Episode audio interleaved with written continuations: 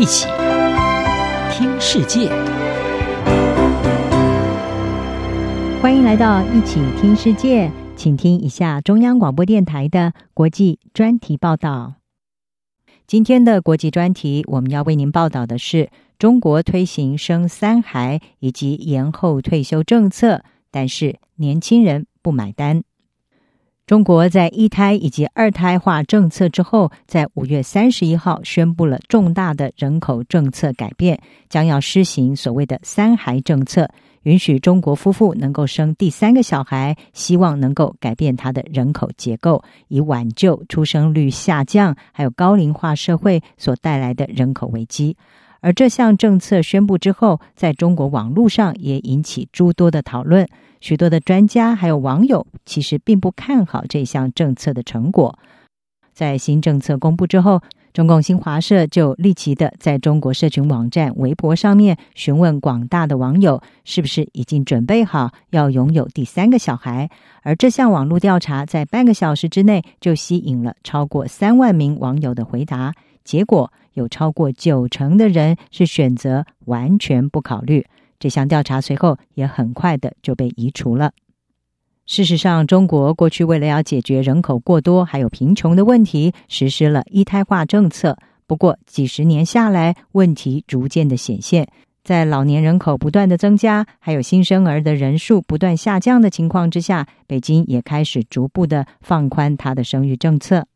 二零一三年，北京首度的放宽一胎化政策。如果父母当中一个人是独生子女，最多可以生两个小孩。接着在六年前就全面放宽了，所有的夫妇都可以生两胎。不过呢，在这之后出生率还是没有见到回升，也让当局持续的面临压力。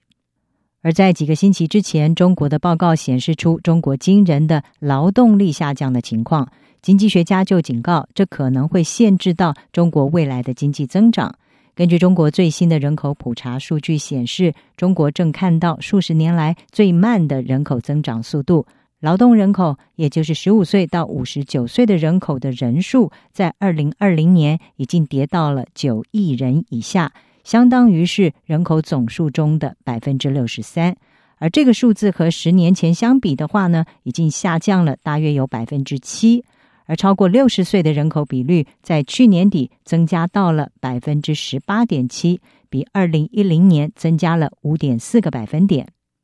根据美国有线电视新闻网 CNN 就报道，专家在先前就已经表示，中国的劳动力将会在未来几年达到巅峰，然后呢，在之后的十年内下降大约百分之五。英国经济学人智库的经济学家苏月，他在五月份出刊的一篇文章当中就指出。过去几十年来，推动中国经济崛起的人口红利将会很快的消散。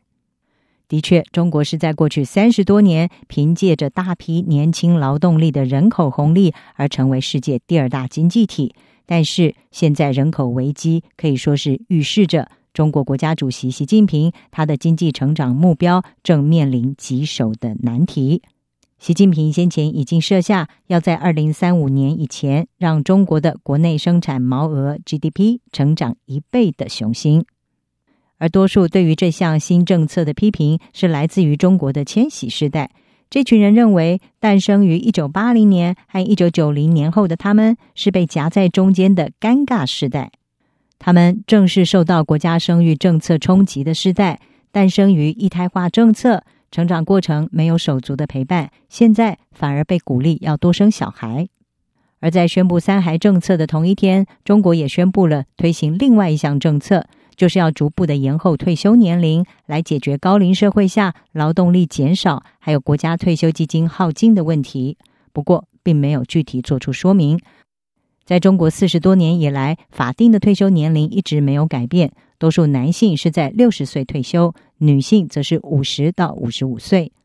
这两个消息在同一天公布，也让正值适婚年龄、劳动力青壮年的千禧世代是感到中央政策的冲突。英国广播公司 BBC 就引述一位网友他的疑问说：“对于我们这些八零后、九零后，我们完全没有办法休息，政府给我们压力，要我们生更多的小孩，但是同时他们想要我们工作更长的时间。”这是什么样的生活？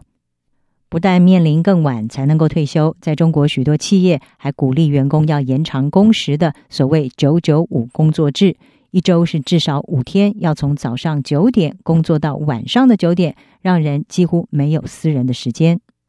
从出生率来看，中国二零二零年的出生率和前一年相比下跌了将近百分之十五。许多人就指出，生活成本越来越高，包括高房价。巨大的教育费用开销已经让他们对生一个小孩是心生退却了，何况还是三个呢？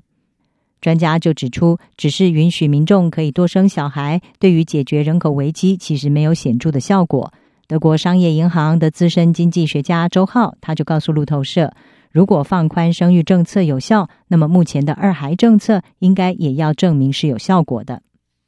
而事实上，中国生育政策的重大改变也勾起了许多人的伤痛回忆。从一九七九年中国实施严格的一胎化政策以来，有许多的家庭因为违反限制而面临巨额的罚款，或者是被工作单位开除，以及众多的女性遭到强制堕胎，一直到迈入中老年，他们还是受到当年手术感染的影响。BBC 就引述了一名网友他的微博发文，这名网友他回忆。自己身为那一个多出来所谓非法的小孩，在乡村长大的他，曾经跳入水塘当中躲藏，就是为了要躲避计划生育官员他们的查访。他描述说：“如果你没有办法付罚款，有些官员会搜刮你家，把你家的牲畜带走。”